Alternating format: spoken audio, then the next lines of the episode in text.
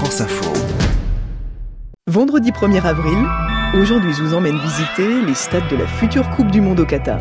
Des énormes bouches qui sont au niveau des pelouses, qui soufflent très très fort. Vraiment, le bruit est impressionnant quand on est devant et on a presque froid.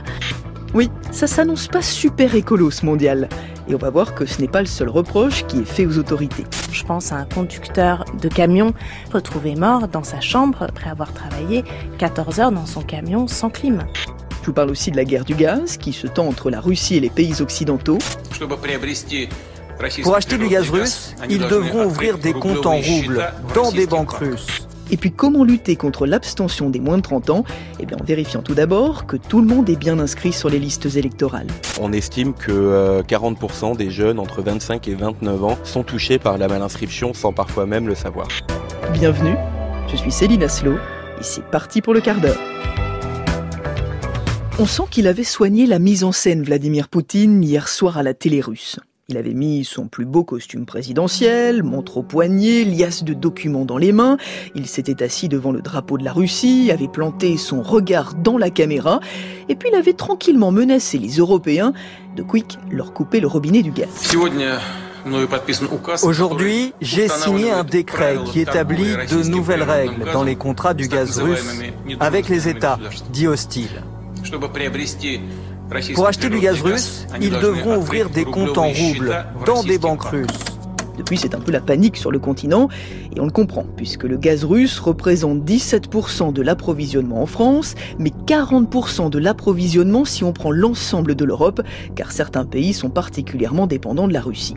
Alors vous l'avez entendu, le dirigeant russe ne dit pas qu'il va arrêter de livrer du gaz. Il dit qu'il va falloir désormais payer en roubles, car l'intérêt pour lui, c'est de soutenir sa monnaie qui pâtit de la guerre et des sanctions économiques. Sauf qu'il n'en est pas question, répondent les intéressés, et notamment la France. Contracts are contracts. And contracts in euros must be paid in euros. Bon, l'accent de Bruno Le Maire n'est pas parfait, mais enfin vous avez compris le message du ministre de l'économie, on ne peut pas changer les termes du contrat, car le risque ce serait de voir ensuite la Russie demander d'autres modifications, et personne ne sait jusqu'où ça pourrait aller. Sauf que le Kremlin s'est montré menaçant. Si les nouvelles conditions ne sont pas acceptées, les contrats seront rompus. Alors faut-il en déduire que la Russie est vraiment prête à couper l'alimentation en gaz? La réponse est non, selon le gouvernement français qui se veut rassurant tout en se préparant à tous les scénarios. D'ailleurs, en cas de coupure, ce sont surtout les grosses entreprises qui pourraient souffrir, pas les particuliers. Mais nous aussi, nous sommes invités à faire des efforts pour réduire notre dépendance au gaz russe. La directrice générale de GRDF, qui distribue le gaz en France, nous incite même à prendre de nouvelles habitudes. Euh, par exemple, avec des gestes simples, peut-être un degré de moins à la maison. Euh, on sait que si euh, tous un degré de moins et quand on n'est pas là, on baisse le chauffage, euh, et puis on reste un peu moins longtemps sous la douche.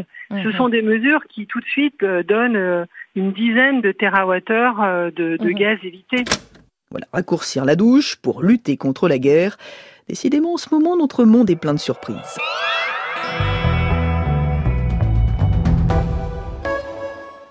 En même temps, vous allez me dire, réduire le temps passé sous le chaud et baisser le chauffage, ça fait des années qu'on est invité à le faire. Alors pas pour embêter Poutine, mais pour sauver la planète. Et c'est pas mal de le rappeler, surtout à trois jours de la publication d'un nouveau rapport du GIEC qui devrait nous exhorter à nouveau à agir contre la catastrophe climatique qui s'annonce. Mais comme on vit dans un monde de paradoxes, on se prépare en même temps à vibrer pour une Coupe du Monde de football qui va s'ouvrir au mois de novembre dans un pays où il peut faire jusqu'à 37 degrés l'hiver.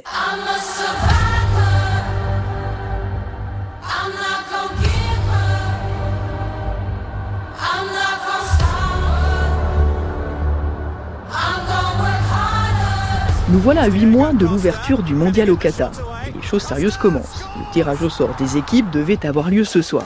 Alors désolé de ne pas pouvoir vous rassurer, si vous vous inquiétez du niveau des futurs adversaires de la France, à l'heure où je vous parle, je ne connais malheureusement pas encore le tableau des matchs. En revanche, j'ai une petite idée de l'endroit où aura lieu la compétition, car j'ai discuté avec Emma Sarango, les journalistes au service des sports de Radio France, et elle a visité les stades climatisés tout neufs qui accueilleront les joueurs et les spectateurs.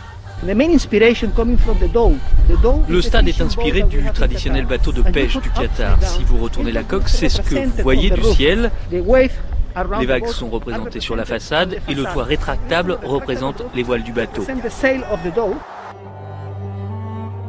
Bonjour Emma. Bonjour Céline. Alors toi, tu as passé la semaine entière au Qatar pour voir justement comment euh, se prépare ce grand mondial. Alors à quoi ça ressemble? Est-ce que tu as visité, toi, euh, ces fameux stades flambant neufs? Est-ce que tout semble prêt pour, euh, pour cette compétition?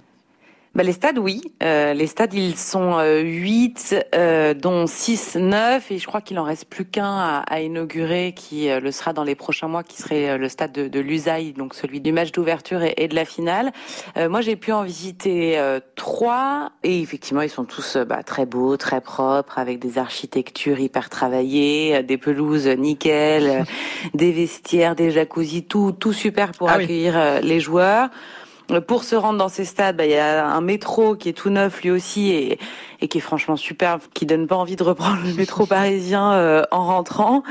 Euh, en revanche, tout ce qui est euh, centre-ville, euh, mais vraiment euh, au pied des hôtels, au pied des buildings, euh, sur les plus grosses avenues, au pied des centres commerciaux, en fait, on a vraiment des, des travaux partout, des ouvriers partout, des, des, des marteaux-piqueurs partout. Mmh. Et non seulement, bah, c'est un peu infernal niveau bruit, niveau niveau poussière. Hein, je parlais un peu avec certaines personnes qui vivent ici à l'année et qui disaient, c'est vrai qu'en ce moment, c'est vraiment insupportable. Mais surtout, c'est pas du tout pratique. En fait, on ne peut pas marcher, on n'a pas de trottoir. Moi, j'étais obligée de prendre le taxi pour aller prendre le métro. Et donc, euh, on se demande un peu comment ça va être quand il va y avoir euh, 1 million 200 000 personnes qui vont être là. Alors évidemment, ici, les Qatariens disent que ça sera terminé à temps. Et c'est vrai qu'en général, ils arrivent à tenir leur délai. Pour l'instant, ça nous paraît très très loin euh, d'une ville opérationnelle pour recevoir la moitié de sa population. Quoi. Bon, en tout cas, des stades nickel, euh, le taxi qu'il faut prendre pour aller prendre le métro. Bon, ça, ça paraît pas super écolo tout ça quand même. Non, alors le mondial était vendu comme un mondial le premier euh, au bilan carbone neutre. Évidemment, il y a de quoi être sceptique. Donc, il y a ce stade qui est fait à partir de conteneurs euh, de 974 conteneurs qui est vendu comme euh, très durable parce que entièrement démontable, mmh. remontable ailleurs, soit au Qatar, soit dans un autre pays. Euh, il y a certains pays d'Afrique notamment qui se sont portés candidats. Donc la durabilité des infrastructures est vendue. Puis on, on dit aussi qu'on construit beaucoup de parcs, beaucoup de pistes cyclables, ce qui est vrai bien sûr. Euh, sauf que à côté, bah, on a quand même cette climatisation des stades et c'est pas une climatisation légère. Hein, c'est des, des énormes bouches qui sont au niveau des pelouses, qui soufflent très très fort. Vraiment, le bruit est impressionnant quand on est devant et on a presque froid. Et dans les tribunes, sous chaque siège aussi, il y a des espèces de petites bouches euh, plus petites, mais qui, qui diffusent aussi de l'air climatisé. Euh, et ça, évidemment, ça va beaucoup dépenser. Euh, sans compter cette question des, hôtels. En fait, il semblerait qu'il n'y ait pas assez de chambres d'hôtel. C'est ce que le Comité suprême, donc l'organisateur du, mondial, a, a, déjà dit aux supporters assez clairement et en disant, bah, on vous propose d'aller vous loger à Bahreïn ou aux Émirats Arabes Unis, vous inquiétez pas, c'est qu'à 40 minutes d'avion. Euh, donc il devrait faire l'aller-retour dans la journée pour pouvoir venir voir des matchs. Là encore, euh, effectivement, on n'est pas sur une Coupe du Monde très écolo. Et au niveau de la facture, est-ce qu'on sait combien ça a coûté, tout ça, la construction de toutes ces, ces infrastructures? Il n'y a aucun chiffre? Non, non, c'est tenu euh, ultra secret. Il y a eu des estimations. On était autour de 300 milliards, pour le coût total hein, des infrastructures, donc toutes les routes, les hôtels, le métro, les stades. Euh, 6 milliards, je crois, pour les stades. Mais ça, ça n'a jamais été confirmé par le Comité suprême. Pour l'instant, tout ça euh, euh, est tenu absolument secret. Et puis, il y a les ONG qui alertent aussi depuis des années hein, sur les conditions de travail des ouvriers sur ce gigantesque chantier qui n'est pas terminé d'après ce que tu nous racontes. Qu'est-ce qu'ils t'ont dit, toi, euh, ces ouvriers? Est-ce que tu as pu euh, rencontrer, discuter avec certains d'entre eux? Oui, alors discrètement, euh, ouais. on va pas comme ça sur les chantiers euh, et quand je l'ai fait, euh, on est assez mal regardé. ils se méfient. certains parlent un peu à l'écart, un peu discrètement de leurs leurs camarades. J'en ai interviewé un qui a accepté de parler au micro. C'est un Algérien. Les gens de mon pays partent en Europe en France. Mais moi, j'ai choisi un pays arabe avec la même religion. Je suis bien ici. Je gagne de l'argent. Et tous les mois, je peux en envoyer à ma famille. J'ai trois enfants. Il y en a d'autres qui euh, font euh, part d'une situation quand même un peu plus compliquée. Je pense à un chauffeur de taxi avec qui j'ai longuement discuté et qui lui me racontait qu'il vivait à 5 dans un tout petit appartement très loin de Doha, euh, qui gagnait très peu, qu'il n'avait pas de quoi euh, lui entretenir sa famille qui était restée au, au Bangladesh et qui devait, euh, s'il voulait un jour faire venir sa famille, payer 20 000 rials, donc qui est l'équivalent de près 5 000 euros, donc une somme qui réunira jamais. Donc c'est des conditions qui sont euh, quand même encore souvent très très difficiles mmh. pour les ouvriers, sans compter évidemment le cagnard sous lequel ils travaillent tout le temps. Et les habitants, euh, les Qatariens, qu'est-ce qu'ils pensent de tout ça? Est-ce que tu as senti de l'enthousiasme pour la compétition ou bien euh, un peu de gêne aussi euh, devant toutes ces polémiques? Alors, il y a de l'enthousiasme pour la compétition. Après, ce qu'on dit quand même, c'est que le Qatar n'est pas un pays de foot. Et c'est pas tout à fait faux. Hein. Il y avait 2500 spectateurs mardi soir pour un match amical dans un stade de 40 000, donc ça sonnait un peu creux.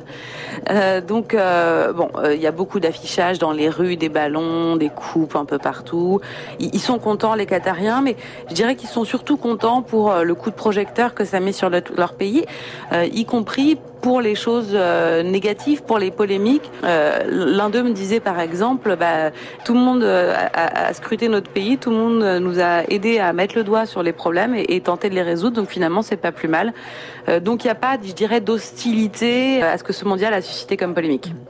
Merci beaucoup, Emma Sarango, pour euh, ton récit depuis le Qatar. Merci d'être passé aujourd'hui dans le studio du quart d'heure.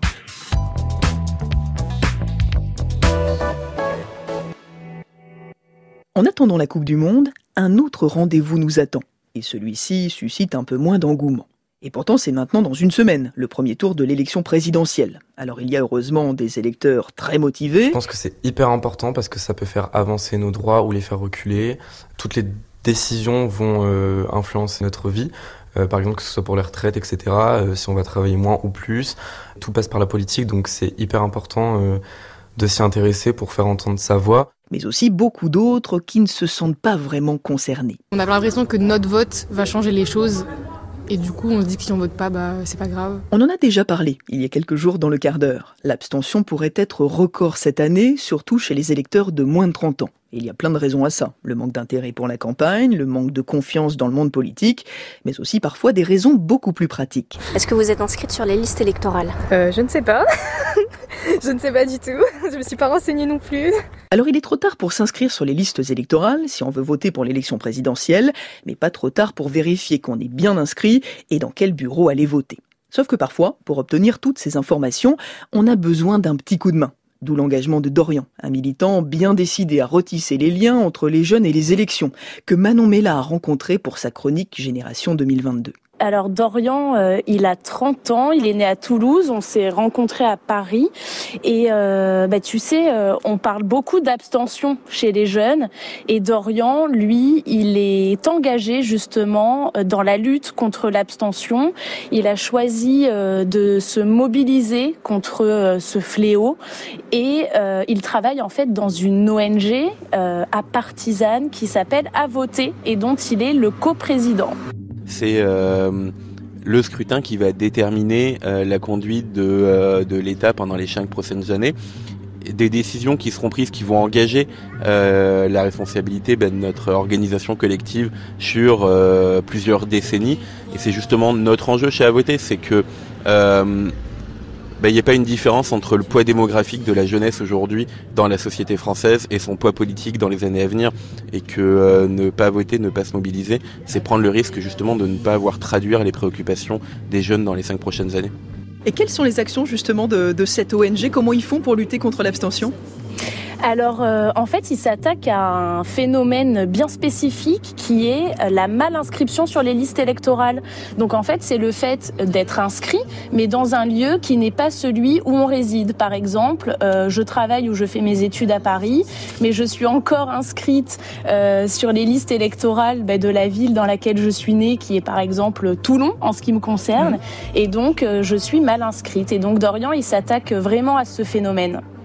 Et combien de personnes ça touche justement? Est-ce qu'on sait combien de jeunes sont toujours inscrits euh, dans la ville de leurs parents? Alors, il y a des, chiffres qui existent, qui datent de 2017, et euh, la malinscription sur les listes électorales concernerait en fait 7,6 millions de personnes, donc en 2017, pour un corps électoral de 48 millions de personnes.